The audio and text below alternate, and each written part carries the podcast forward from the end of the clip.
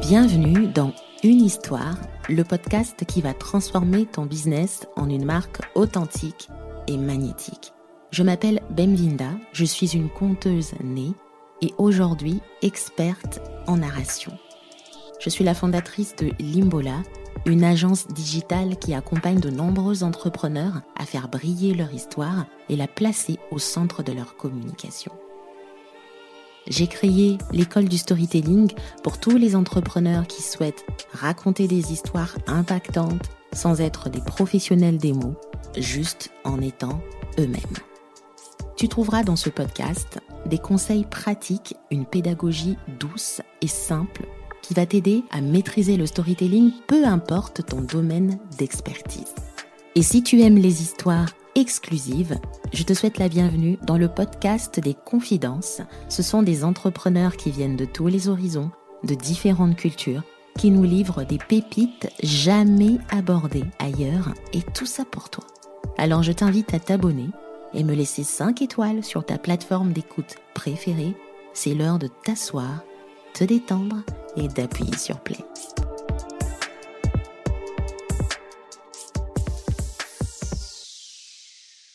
Je suis arrivée en France le 13 septembre 2013. La veille de mon voyage, mes parents m'accompagnaient à l'aéroport de Njili, Kinshasa.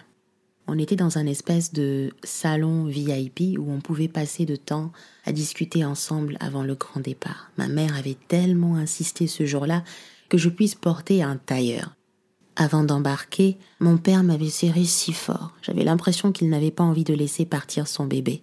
Ma mère s'est contentée d'un signe de la croix. En fait, il y avait vraiment une routine dans ma maison, c'est que j'avais un signe de la croix sur le front avant d'aller dormir, avant de sortir, d'en descendre de la voiture pour la rentrée des classes ou pour aller tous les jours à l'école. Le signe de la croix représentait la protection des parents, un peu comme les gens qui prient avant de manger. Voyez ce que je veux dire? Dans ma tête, j'avais vraiment l'image de la France du style Paris, capitale de la mode, les croissants, le bon miel, ce genre de choses, et j'allais là-bas. Ma vie serait comme dans un fashion show, mais avec des universités, de bonnes universités, pour que ma tête soit bien remplie et que je fasse la fierté de mes parents. Mais en fait, c'était une illusion, parce que quand je suis arrivée, la première chose que j'ai ressentie, c'est d'être jugée. Pour ceux qui sont allés à la fac, vous n'allez pas me contredire qu'il y a vraiment une espèce de pointage d'étudiants étrangers. Et je crois que j'étais vraiment pas comme tout le monde, quoi. Dans un groupe d'études, je me rappelle, on m'avait surnommé la fille aux leggings. Dans l'amphi, je trouvais normal d'avoir des notes manuscrites alors que tout le monde autour de moi avait un ordinateur. Et puis tu te sens observé, des gens qui te regardent et qui ont l'air de te dire mais comment tu fais sans ordinateur? Et toi, ces choses-là que tu trouvais complètement normales de prendre des notes avec euh, tes écrits, avec la main, tu commences à trouver que ce n'est pas normal parce qu'en fait au final tu ne rentres pas dans la norme. Est-ce que tu te trompes? Est-ce que t'es conne Est-ce que t'as peur de la technologie? Mais en fait, t'es là pour apprendre et t'es là pour évoluer, alors que tu n'es pas du tout archaïque. Je me suis sentie jugée.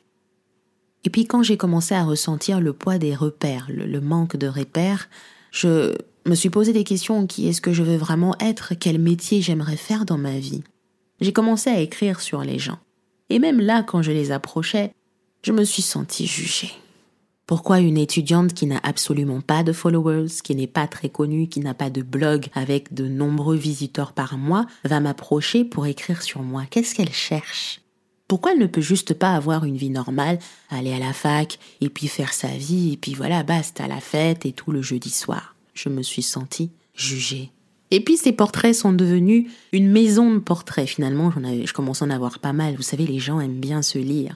Les gens aiment bien se regarder. Les gens aiment bien qu'on parle d'eux. Et donc c'est devenu très facilement une maison de portraits où les gens pouvaient rentrer dans cette maison et se regarder juste et se dire Ah, j'ai vraiment accompli ça. Je me suis dit peut-être qu'il y avait quelque chose à faire, un business à créer, je suis passée devant de nombreux jurys pour leur parler de mon projet et ne serait-ce qu'avoir des conseils, un retour d'expert, quelque chose qui pourrait m'orienter et me dire comment je vais faire pour vraiment en faire un business. Je me suis sentie jugée. Il y avait des questions du style Ah, mais c'est quoi le modèle économique? Ça a l'air un peu trop folklore, folklorique. On n'est pas en Afrique ici. C'est bizarre ton truc. Tu n'es pas le de France, tu n'es pas la grosse influenceuse, etc. Pourquoi les gens paieraient si cher pour juste que tu écrives un billet d'eux Je me suis sentie jugée. Et puis quand tu finis la fac et que tu rentres dans le monde professionnel, tu arrives à trouver un job qui correspond en tout cas à ton diplôme, que tu sois cher payé ou pas, ça fait l'affaire. Tu commences. Mais il y a des gens qui te font comprendre qu'ils ne t'attendaient pas là. Vous savez, ce qui est marrant, c'est que mon nom sonne très très euh, culture asiatique. Bemvinda Kang. En fait, culture asiatique et portugaise, whatever. Mon père a fait un méli-mélo incroyable. Kang, K-H-A-N-G, et Bemvinda.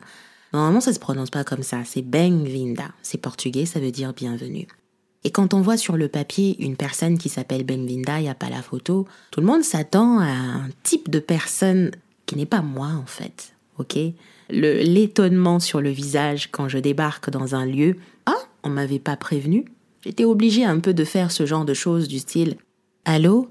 Bonjour, je m'appelle Bemvinda Kang, je cherche un appartement sur Grenoble. Euh, en fait, je m'appelle Bemvinda Kang, mais je vous préviens tout de suite, je ne suis pas portugaise et je ne suis pas chinoise. J'ai un titre de séjour, mais vous inquiétez pas, hein, je suis en France bien plus longtemps que vous ne le pensez. Je me suis sentie jugée. Et puis, tu commences un business. Même si tu as un job, des revenus, ça veut dire un salaire qui tombe tous les mois, tu es très bien payé, tu as un toit au-dessus de ta tête, tu as quand même besoin de cette vie-là qui te fait vibrer. Tu gagnes ta vie tout en étant utile aux autres. D'accord? Mais pas l'utilité juste de j'ai validé des dossiers, les gens ont permis de j'ai permis aux gens de pouvoir créer leur resto. Non, c'est plus c'est comme si tu laissais vraiment une empreinte. C'est comme si tu aspirais à de grandes choses. Bien sûr, tu lances tout ça sans l'aval de personne, hein, parce que c'est ta vie, parce que c'est tes choix.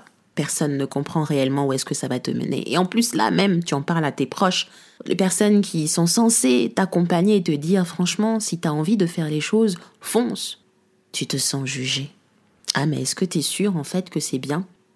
Bah, ton business, t'arrives à en vivre. Les gens te payent vraiment, parce que tu leur apprends à raconter des histoires. T'es sûr Je me suis sentie juger. Je suis sûre que vous aussi, si vous faites cet exercice pour juste retracer un tout petit peu les points clés de votre histoire, les étapes un peu, que ce soit des événements qui soient signifiants ou non, vous allez vous rappeler toutes les fois où vous vous êtes senti jugé. Vous pourrez même remplir des pages et des pages, que ce soit des événements qui soient très significatifs, très signifiants on va dire, et vraiment insignifiants. Il y a toujours eu, même dans les broutilles, quelqu'un qui avait son mot à dire, quelqu'un qui vous a jugé.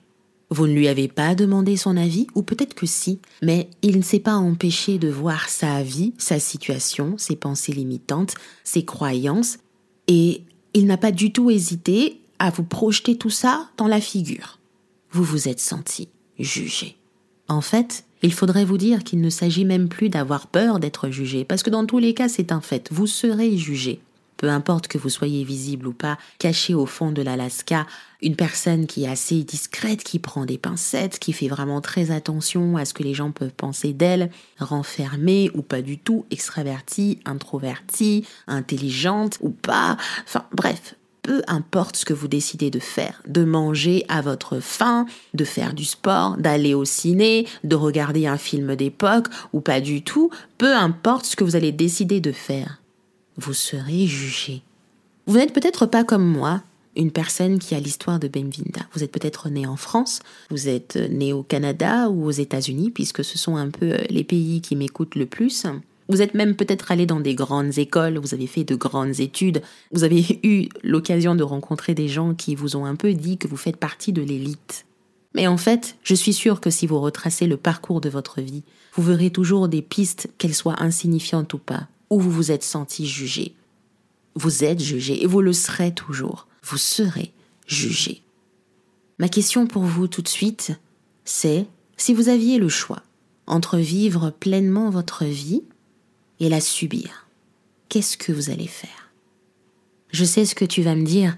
Ah, mais Bem, c'est très facile ça et tout. Je choisirais bien évidemment vivre pleinement ma vie, mais tu sais, c'est toujours difficile un tout petit peu de se détacher du regard des autres. Estelle Comment on fait pour se détacher du regard des autres très concrètement? On réapprend qui on est. On s'approprie son histoire.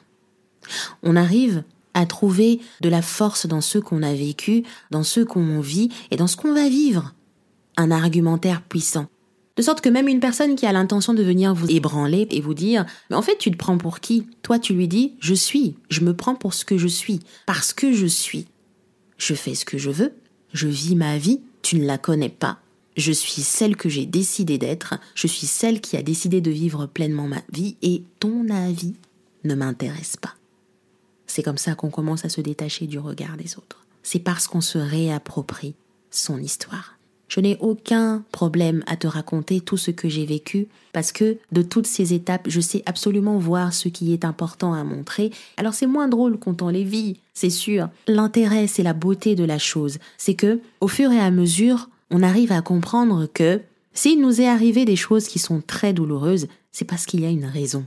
S'il nous est arrivé de vivre des choses très compliquées, exemple, je sais pas, une période assez creuse où il n'y a pas de chiffre d'affaires, quoi que je fasse, quelle stratégie j'essaie d'appliquer, personne n'achète. Quoi que j'essaie de dire, j'ai toujours l'impression que c'est un gros flop. J'ai fait des webinaires et tout, j'ai l'impression de ne pas maîtriser mon histoire parce que voilà, c'est très douloureux, j'arrive pas à parler de moi. J'ai même l'impression que les gens vont vraiment me juger, me trouver pas pro. C'est dans notre tête. Quand on arrive à changer des pensées, on arrive à se dire, mais en fait, c'est mon histoire, ça m'appartient, c'est moi qui la maîtrise. La personne qui vient me juger et dire, mais t'as pas peur, toi, de... C'est la même personne qui va venir me demander demain, mais tu vis vraiment de ton activité? Alors qu'aujourd'hui, franchement, dans ma communauté, il y a des gens qui font le demi-million, voire le million de chiffre d'affaires. Peu importe notre niveau de business, peu importe notre degré d'accomplissement, les gens vont toujours nous juger. Ma question pour toi, c'est de savoir de quel côté es-tu. Est-ce que tu es des celles qui se réapproprient les choses et qui reprend le pouvoir sur elle-même, sur sa vie et limite toutes ces personnes qui viennent nous juger gratuitement, là, la famille, les proches, les anciens collègues, etc. Nous avons la main sur eux. Ah, tu viens me juger, je suis sur Instagram, tu dis tu, te la, tu me la pètes, ok, je te bloque. Nous avons la main sur ce que nous décidons de montrer aux gens. Nous avons la main sur les personnes qui vont nous écouter. Nous avons la main sur toutes les actions qui vont nous permettre de nous recentrer sur notre réelle mission. De quel camp es-tu? Je vais te dire une chose. Je sais me montrer vulnérable et de creuser dans ma vulnérabilité l'invincible. Personne n'a le droit de venir me dire qui je suis, ce que je dois faire. Ah, mais non, c'est trop, tu peux pas raconter ça. Il m'est même déjà arrivé de pleurer dans un live parce que, en fait, même de manière très anodine, je ne me suis pas rendu compte que l'exemple que j'avais pris était très douloureux pour moi. Mais en fait, c'est sorti comme ça. Et merde, c'est sorti. Et j'ai commencé à sentir les montées de larmes. Je me suis arrêtée, j'ai pleuré pendant une minute et ma communauté m'a envoyé de l'amour et j'ai repris les choses en main. Je dis non, non, non, non, je suis en live, je suis venue ici pour parler aux personnes qui m'écoutent, pour les convaincre. J'ai vendu. En fait, j'avais même plus d'espoir. Je me disais, ah, j'ai pas une grosse communauté, les gens vont pas acheter et tout. J'étais vraiment en, pleine promotion, etc. Et je me suis rendu compte en dormant qu'en fait, j'ai même dépassé l'objectif que je m'étais fixé. Pas parce que j'ai pleuré, pas parce que j'avais l'impression de faire pitié et que je me suis dit, oh, mon Dieu, euh, pourquoi j'ai pleuré? De toute façon, j'ai jamais plus regardé ce live-là parce que, effectivement, si tu me dis euh, d'aller le regarder, je me dirais, oh là là, ben, qu'est-ce qui t'est arrivé? T'as perdu la tête ou quoi? Mais j'ai assumé les choses personne n'a le droit de me juger parce que j'ai la main sur qui je suis, j'ai la main sur ce que j'ai envie de montrer. De quel camp es-tu? Tu as le pouvoir de te réapproprier les choses. Tu décides de ce que c'est ta vie, tu décides de ce que tu as à montrer, tu décides que même si tu n'as pas maîtrisé les choses, en fait tu les as maîtrisées, tu décides de shifter ton mental pour dire que ce que tu as fait, ce qui est arrivé à l'instant T devait arriver. Point. Ma question pour toi, c'est vraiment ça. Dans quel camp es-tu?